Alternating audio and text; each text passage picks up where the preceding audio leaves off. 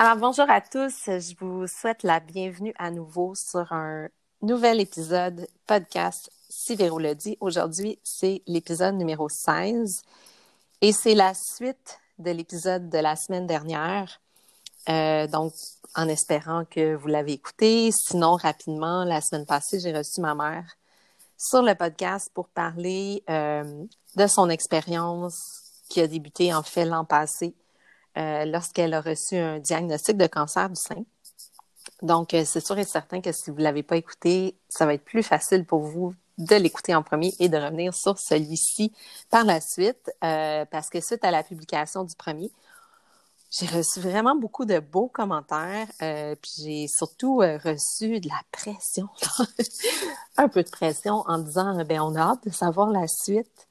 Euh, puis le but de tout ça, en fait, c'est vraiment d'aider les gens qui vont peut-être éventuellement passer par par la même aventure, puis qui vont avoir des questions, puis on souhaite vraiment pouvoir leur donner de l'information avec cette série de podcasts. Puis les aider aussi à peut-être mettre un baume sur tout ça, parce que c'est sûr que c'est une nouvelle qui est, qui est grosse, c'est un mot qui fait peur. Euh, ma mère et moi, on voulait vraiment vous démontrer que parfois, les histoires peuvent quand même bien se dérouler malgré le contexte. Donc, euh, voilà, alors aujourd'hui, je reçois naturellement une deuxième fois ma mère sur l'épisode. Alors, euh, salut maman. Bonjour ma fille. Merci encore une fois d'être avec nous. Plaisir. Euh, donc aujourd'hui, en fait, ben c'est ça, la semaine passée, on a parlé un petit peu plus de l'annonce, de comment on se sent, puis après ça, comment on l'annonce aux proches. Puis aujourd'hui, je voulais qu'on embarque un peu plus vraiment dans les traitements, parce qu'encore là, tu sais, moi, quand j'ai su que tu allais avoir des traitements de chimio, j'étais super angoissée, parce que malheureusement, encore là, dans les médias, puis dans, dans les films que j'avais regardés, il y a quelques années, naturellement, ben tout ce que j'avais là dans ma tête comme souvenir de gens qui font de la chimio, c'est que la personne revient de ses traitements puis est tellement malade, mais tellement malade. Puis tu sais, je sais que des fois, oui, ça peut arriver, là, ça dépend d'un paquet de choses, mais j'avais jamais eu un exemple ou j'avais jamais entendu parler que ça se peut que des fois, ça peut quand même se passer, je vais dire bien. Euh, fait que c'est ça, toi, tu as su, bon, tu as eu une intervention, premièrement, maman, au début, ils t'ont, ils t'ont fait une chirurgie pour te retirer la masse, c'est ça? Mm-hmm, mm-hmm. Puis là, suite à ça, c'est là qu'ils ont établi un plan, puis qu'ils t'ont dit, ben, on va commencer par des traitements de, de chimiothérapie. Euh, donc, j'aimerais ça, dans un premier temps, peut-être que, que tu expliques aux gens qui écoutent, euh, quand tu as su que tu allais faire de la chimio, ben, encore là, qu'est-ce que ça te fait, puis comment tu t'es préparé mentalement à ton premier traitement de chimio? Premièrement, euh, c'est de l'inconnu. On ne sait pas, même si on a de la documentation, tout ça, tant qu'on n'a pas vécu, on ne sait pas vraiment qu'est-ce qui va se passer, comment ça va se passer, comment on va être là-dedans, comment on va réagir. Mais moi, euh, j'avais l'habitude de faire du yoga et tu te rappelles qu'on a fait ensemble avec Nicole Bordelot. Oui. Euh, puis, puis, puis la sorte de yoga qu'on faisait, euh, je le fais toujours, ce, ce, yoga-là. Pas tous les jours, mais j'en fais assidûment. Elle explique avec chaque mouvement qu'est-ce que ça fait, à quel niveau, soit cœur, soit qu'est-ce que ça touche, les reins, et puis dépendamment du mouvement. Alors, j'ai continué ça. Je faisais beaucoup de marches, j'ai fait beaucoup de lectures, de la méditation aussi avec Nicole Bordelot. Je continue à en faire.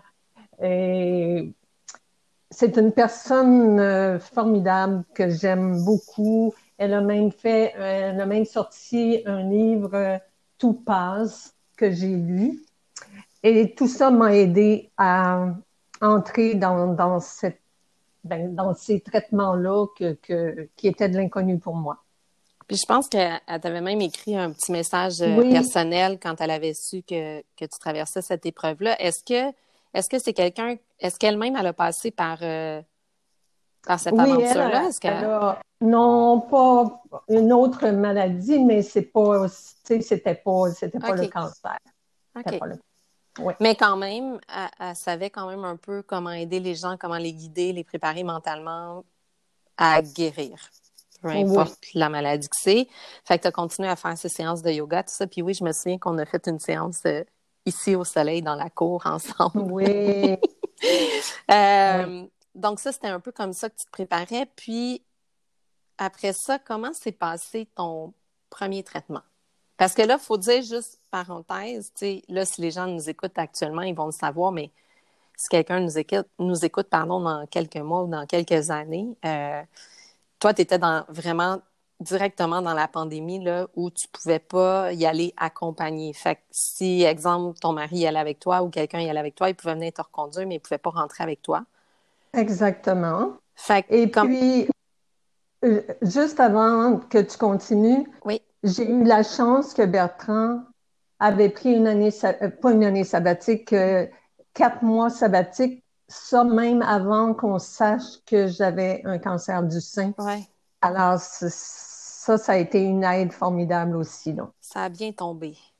Oui, oui, oui. fait que là, il est venu te reconduire à ton premier traitement. Comment, comment ça s'est déroulé, le premier traitement? J'ai eu euh, Premièrement, avant chaque, euh, euh, j'ai eu deux protocoles, dont un de quatre traitements en trois semaines et le deuxième, c'était un par semaine pour 12 traitements. Mais avant chaque euh, traitement, il fallait que je passe une prise de sang parce qu'il devait vérifier les globules blancs. Les globules blancs, c'est une défense pour l'organisme. Alors, si mes globules blancs avaient été trop bas, j'aurais pas pu avoir mon traitement. J'aurais mm-hmm. été reportée d'une semaine, mais j'ai, eu la chance d'avoir aucun traitement qui a été reporté. Alors, ce qui arrivait, c'est quand on euh, j'arrivais à Maisonneuve-Rosemont, on prenait ma température et puis j'allais mettre mon nom et mon numéro de, de, de 539, 568, là, c'est le numéro qui était identifié à moi. Puis, on m'appelait pour le traitement. Je m'installais dans une chaise, on me mettait une intraveineuse. On, prenait, on faisait un premier, euh, c'était de l'eau. Après ça, il y avait, il y avait le, le, traitement lui-même qui, qui, passait.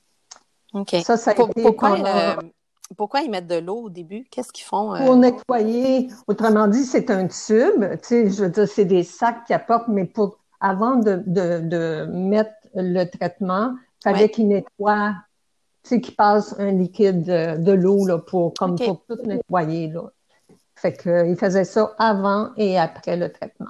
OK. Mais là, ça, tu dis, ils faisaient ça à tous les traitements, puis je comprends, puis tu es tellement d'un calme incroyable, mais mais est-ce que tu étais nerveuse? Parce que justement, tu le dis, c'est de l'inconnu. On a, fait que, j'imagine qu'après ça, tu y retournes puis tu sais un peu plus à quoi t'attendre. Mais le premier, t'avais pas mal au ventre, t'avais pas, t'étais pas nerveuse? Mmh, bien, peut-être que c'est. T'es pas la première personne qui me le dit, puis les gens se questionnent, puis j'ai eu un questionnement par des amis qui, eux, ont, passé ça pour leur conjoint conjoint. Ouais. Puis ils m'ont demandé parce qu'ils trouvaient que j'étais calme. Mais j'ai l'impression, moi je leur ai dit, je suis pas mal convaincue que la méditation, le yoga, ça m'a aidé. Tu sais, c'est sûr que euh, c'est de l'inconnu, mais je, je peux pas dire, je, peux pas dire que, que j'étais nerveuse. OK. Puis je me souviens euh, que même que tu disais beaucoup tu me disais, tu sais, quand on se parlait avant, parce qu'on se parlait vraiment tous les jours, oui, puis, euh, oui.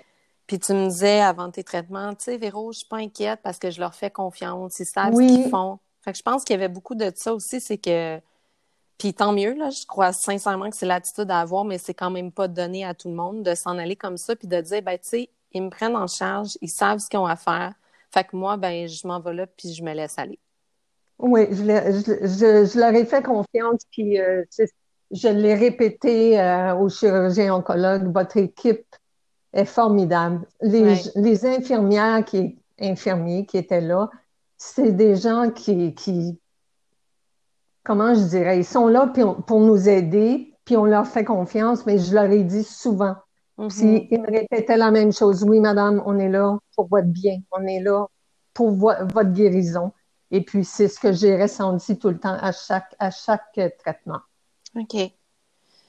Puis, euh, pendant le traitement, euh, encore là, je sais que tu t'amenais de la lecture. Euh, comment, comment tu te sentais? Est-ce que tu sentais quelque chose? Est-ce que tu avais des malaises quelconques? Non.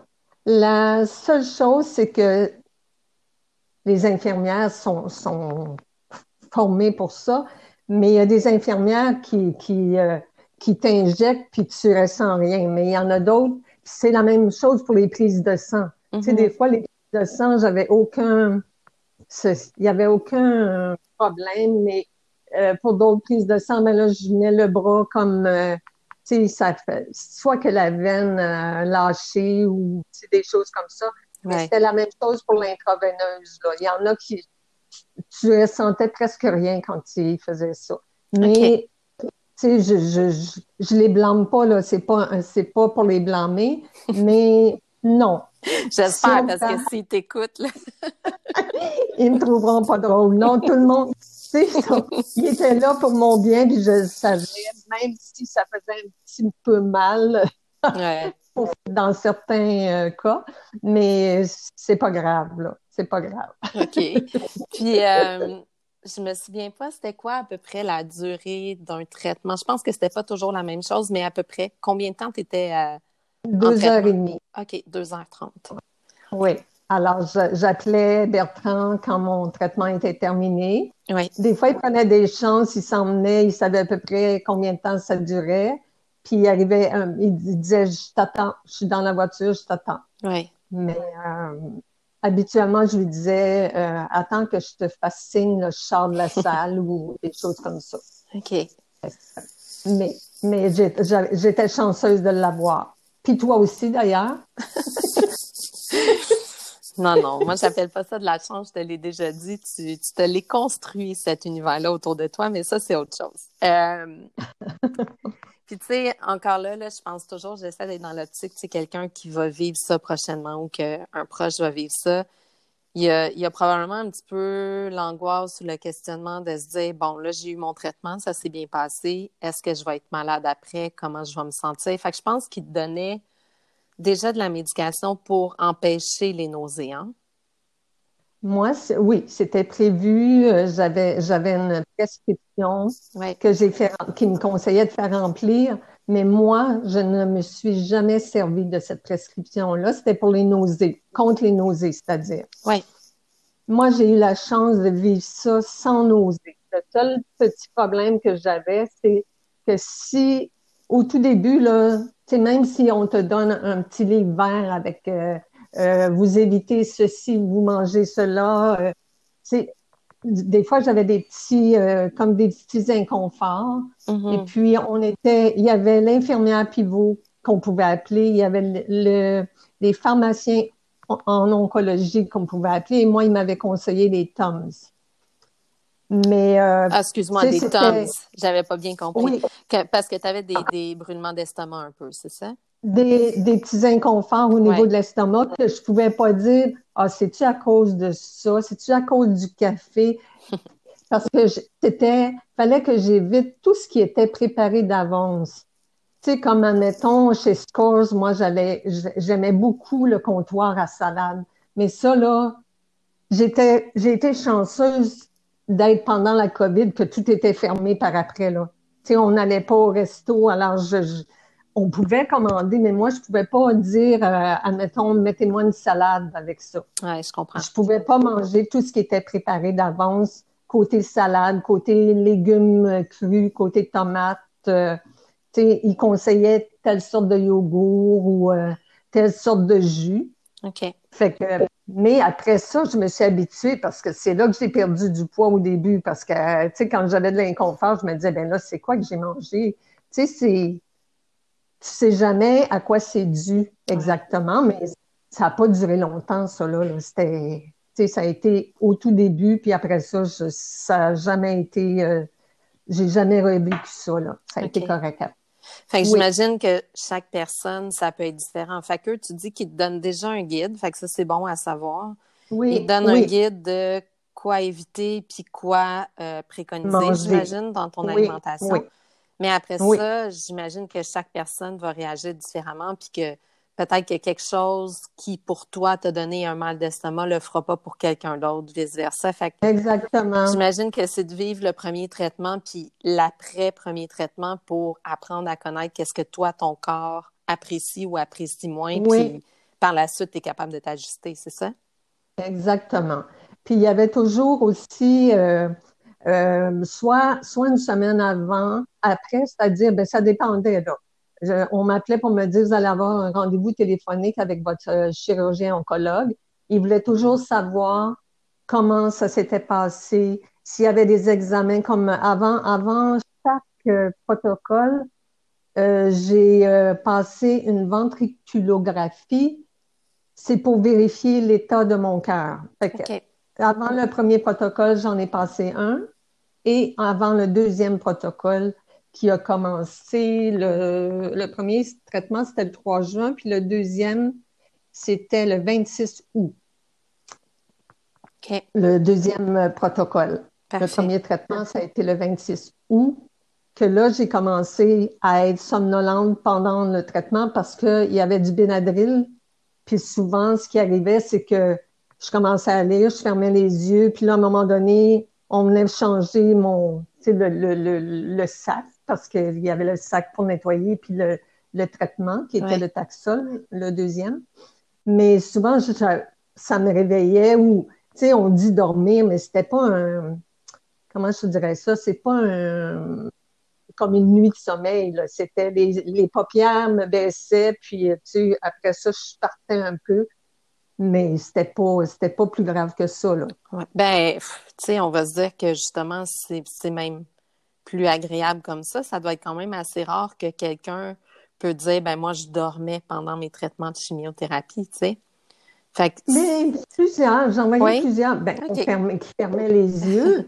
Euh, est-ce qu'il dormait vraiment? Ça, je ne pouvais pas vérifier. non, mais, c'est parce que euh, je, trouve ça beau que tu dises ça, maman, puis je trouve ça beau que tu l'aies vécu comme ça. Encore là, chaque personne, son corps réagit différemment, mais c'est un peu ça que je voulais démontrer. C'est un peu casser le l'image vraiment de cauchemar de, la chimiothérapie. J'imagine que la médecine a beaucoup évolué aussi, là. Ah oui, ah oui, ah oui. Mais tu sais, pour toi, ça a été doux, ça a été euh, pour nous un gros soulagement aussi que tu sois revenu de, tes traitements puis que tu te sentais bien.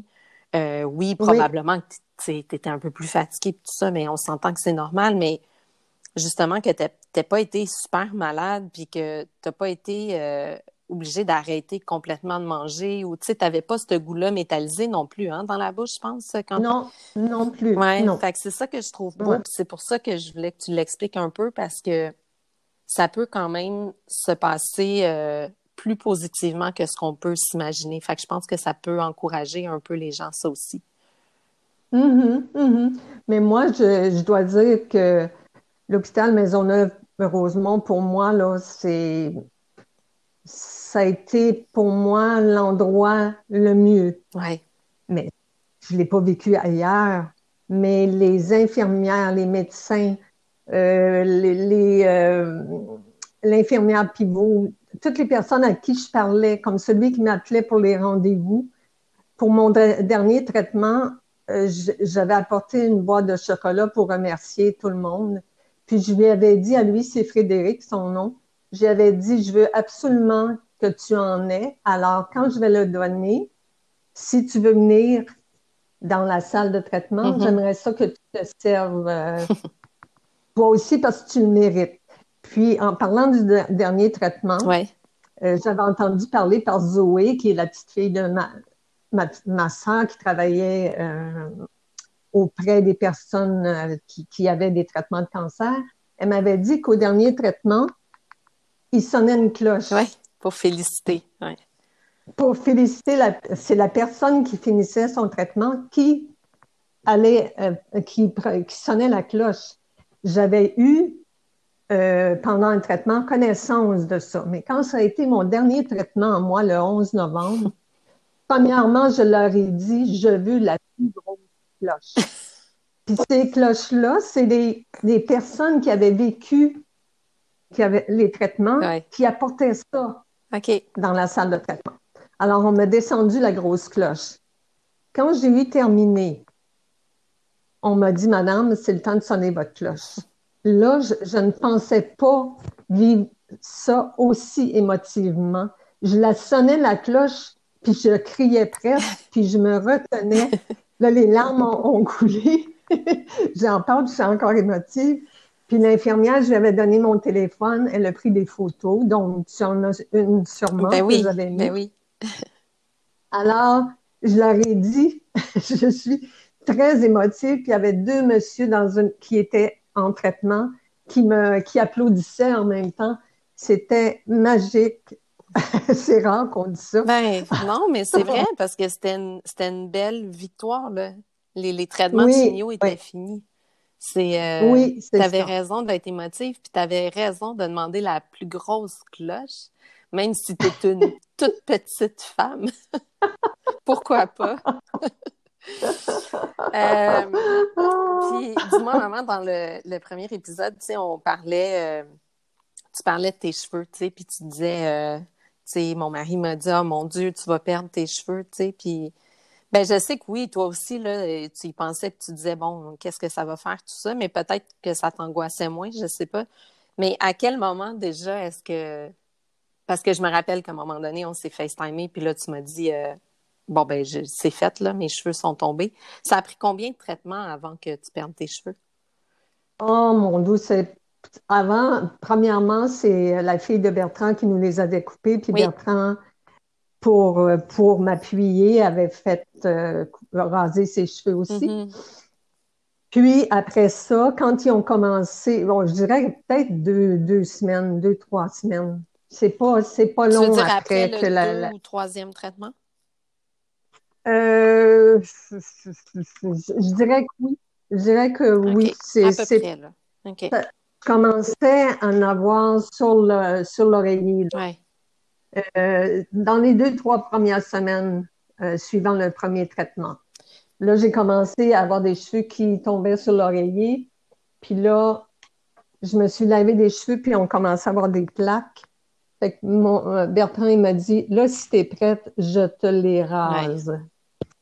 Alors, ça a été le rasage des cheveux euh, qui, qui était pas plaisant trop, trop, parce que, tu sais, les gars sont habitués à se faire à la barbe, puis euh, leur peau est habituée à ça, mais moi, Mm. quand, quand Bertrand emmenait le rasoir vers le haut, là, c'était. Je lui ai même. euh, je sais pas si tu m'entends encore, attends une minute, Oui, j'avais perdu je une oreille. Ouais. Euh, je lui ai dit, est-ce qu'on peut attendre à demain? Il a dit non, on, on continue alors. Mais, tu sais, on dirait que ces moments-là, après, ce qu'on- après qu'on ait passé ces étapes-là, toutes ces étapes-là, on dirait que ça va dans l'oubli après. OK. Tu sais, Mais est-ce que ça comme- te, est-ce que ça t'a quand même fait de la peine, ça, ou tu t'es dit, garde, ça fait Non. partie de, puis... Non. OK. Oui, oui, oui, oui, oui.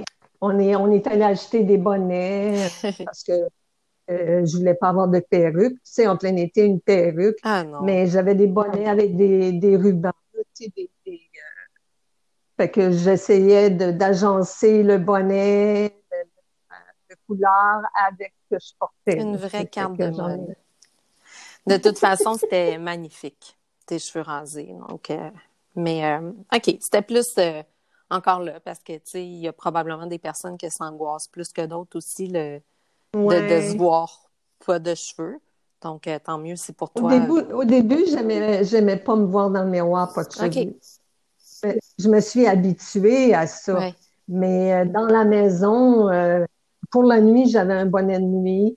Euh, veux, veux pas, t'as rien sur la tête, t'es pas habitué d'avoir ça, là, les- le crâne rasé. là. Fait que c'est c'est plus, c'est plus froid. Au début, je, je portais tout le temps de quoi dans la maison. Mais le matin, quand je me voyais, le- les- j'ai eu de la misère. Ça a pris un petit bout de temps à, à m'habituer à ma tête euh, rasée. OK. Ouais.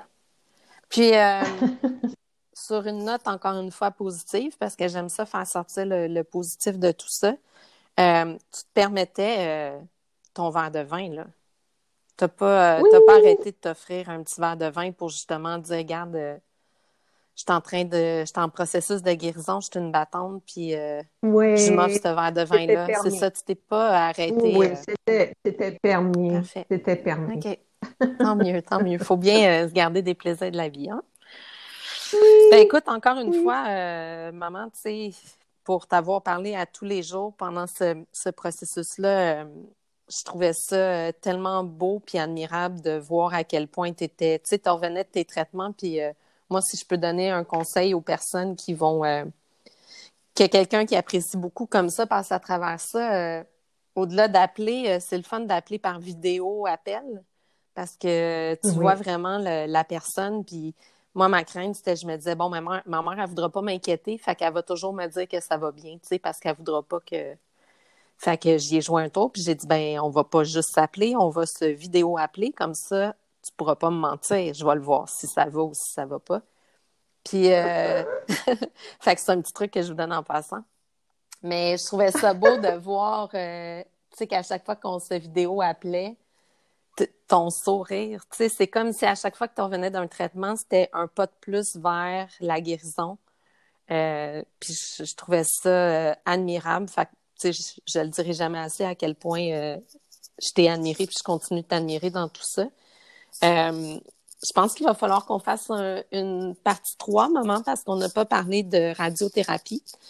Euh, on n'a pas parlé euh, des soins de la peau, soins de tes ongles, tout ça, hein, parce qu'il y avait, il y avait quand même Ouais. des, des crèmes et des petits soins que tu pouvais mettre sur tes ongles pour pas les perdre.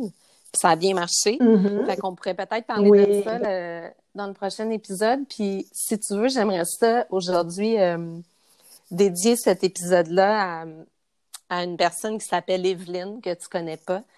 Mais euh, j'ai appris hier ou avant-hier que c'est une amie d'une amie, bref, mais quand même, je la connais bien. Puis j'ai appris qu'elle avait elle aussi un cancer du sein. Puis euh? Evelyne, elle a 40. Euh, puis elle est allée tout de suite se faire raser, puis elle est belle, ça n'a pas de bon sens. Tu sais, des fois, je me dis, Mm. non, les femmes, on est toutes plus belles les cheveux rasés, on devrait y penser, ça serait moins de trouble. Mais euh, tout ça pour dire que j'ai vu sa photo, puis je lui ai envoyé un petit mot, puis euh, j'aimerais ça lui dédier cet épisode-là, puis c'est sûr que je vais l'inviter quand elle voudra, puis si elle le veut, bien sûr, à écouter les épisodes, mais je, lui, je voulais lui souhaiter du beau courage, puis euh, des traitements euh, qui se sont aussi bien passés que pour toi, maman, parce que c'était Oui, rassurant. je lui souhaite, moi aussi. Ouais. Moi aussi, je lui souhaite. Oui, oui, oui, oui. Fait qu'on oui. va y envoyer Euh, plein, de, plein de bonnes énergies. Oui, oui, de ma part aussi. Puis, je voulais dire, c'est un petit côté négatif, mais c'est pas tout le monde non plus qui, qui, qui fait ça. On appelle ça la mucosite. Ça, ça, c'est, euh, moi, c'est lors du premier protocole que j'ai fait ça. Mes gencives ont enflé. Oui, c'est Mais vrai. ça, encore là, ils ont, ils ont, toutes les ils ont tous les produits, là. Euh, moi, ils m'avaient euh, conseillé au début du sel, euh, une cuillère à thé de sel dans une tasse Ouais. d'eau, mais comme ça n'a pas passé, on, il y a un, ça s'appelle le Magic Mouthwash que la pharmacie Ça a l'air d'une pub, euh, préparer. d'une infopub. Oui, oui, mais c'est la pharmacie qui, euh, prépare ça, là, quand le pharmacien oncologue va, va euh, informe très bien là-dessus, puis euh, notre pharmacie qui, qui nous fournit nos produits prépare cette, cette ponction OK, magique-là. ça, ça avait bien fonctionné. Oui, très bien, très bien. Oui. Génial. Oui, oui. Ben écoute, euh, merci encore, maman, pour ta générosité, pour ton temps aujourd'hui. Euh, Ça me fait plaisir. Puis, ben écoute, euh, on va se reparler bientôt pour, euh, pour un troisième et dernier, probablement, épisode, à moins qu'éventuellement on pense à autre chose, mais je pense que ça aura fait un, un beau tour puis ça pourra euh, guider les personnes à travers tout ça. Fait que euh, merci. Oui. Puis euh, garde ton beau sourire. Je pense que tout le monde t'entend sourire à travers les podcasts, c'est les commentaires que j'ai eus. Fait que, Ah. fait que garde ce beau sourire, puis on se reparle bientôt. C'est beau et mes salutations à Evelyne. Beaucoup de courage, Evelyne. Je te souhaite la même chose que moi. C'est gentil. À bientôt. Alors, à toi, Véro. Je t'embrasse et puis à la prochaine. Bye bye. OK, bye. Je suis encore là. oui. Merci. OK. OK, ça fait plaisir.